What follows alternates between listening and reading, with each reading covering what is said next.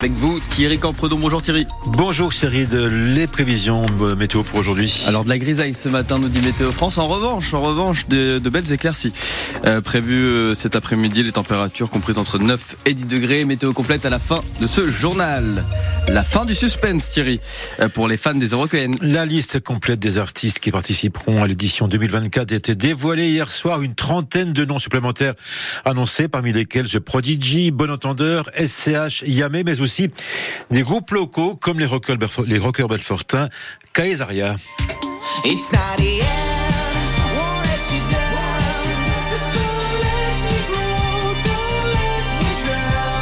Nouveaux groupes donc qui rejoignent les têtes d'affiche déjà connues comme Lenny Kravitz, Sum ou David Guetta en clôture le dimanche.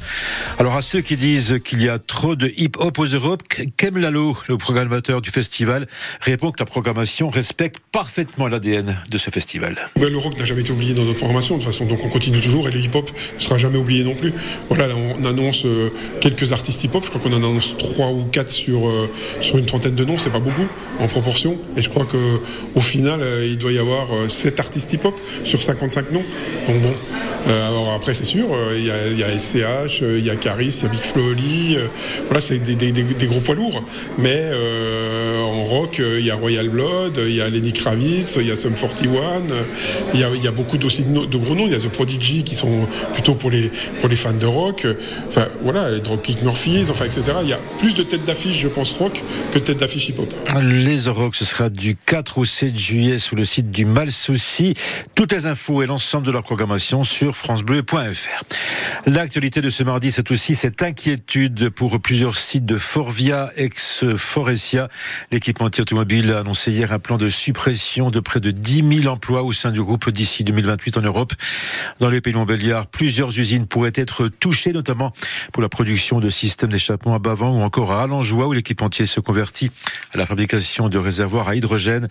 Les syndicats du groupe ont prévu de se réunir demain, mercredi, pour une déclaration commune. Et les syndicats agricoles à l'Elysée aujourd'hui.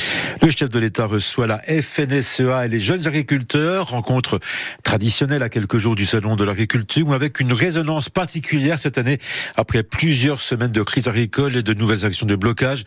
De son côté, Gabriel Attal fera de nouvelles annonces demain lors d'une conférence de presse, car à quatre jours du début du salon, il s'agit d'essayer de calmer la colère tant qu'il est encore temps, Adrien Becht. Se faire engueuler, c'est dans le contrat. Pas de doute pour ce conseiller de l'exécutif. L'accueil d'Emmanuel Macron et de ses ministres par les agriculteurs sera forcément mouvementé. La question, c'est plutôt le degré de tension. Alors Gabriel Attal va tenter de la faire baisser. Annonce demain autour d'une future loi agricole, du plan écophyto ou encore sur la simplification des arrêtés.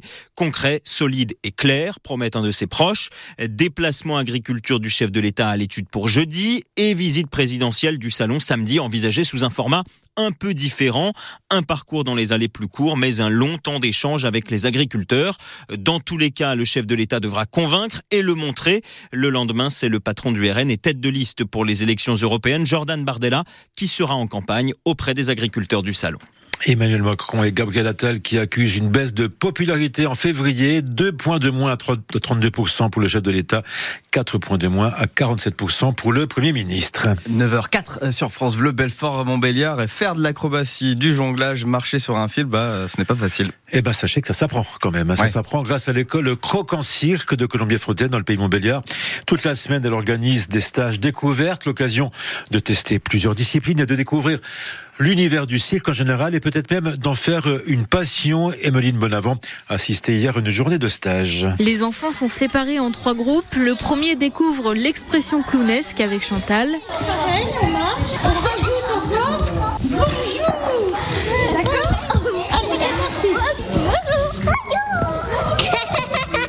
Que d'autres font des acrobaties au trapèze, c'est Timothée, 12 ans, qui aide ses camarades à se hisser sur les barres. Tu fais comme un salto arrière, vas-y, voilà, et tu accroches tes pieds à la barre. Et pour finir, bah, tu sais faire.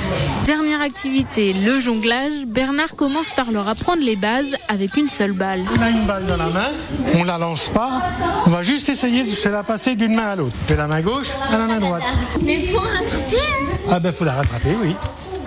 La séance termine par une session de relaxation. Elle est animée par Isabelle. On se concentre sur sa respiration. Et on a le ventre qui gonfle tout doucement. Et puis après, le ventre qui se dégonfle. On peut poser ses mains sur son ventre, comme ça on va mieux sentir le ventre qui se gonfle et qui se dégonfle. Les participants pourront montrer tout ce qu'ils ont appris vendredi lors du spectacle de clôture. Un reportage signé Emeline Bonavent. Une place de perdu pour Sochaux. Le FCSM est désormais septième du national, dépassé désormais par Rouen. Rouen qui a battu le leader, le Restarin à 0 en clôture de la 21e journée de championnat. Prochaine rencontre pour le FCSM, ce sera ce vendredi à Bonal contre Martigues.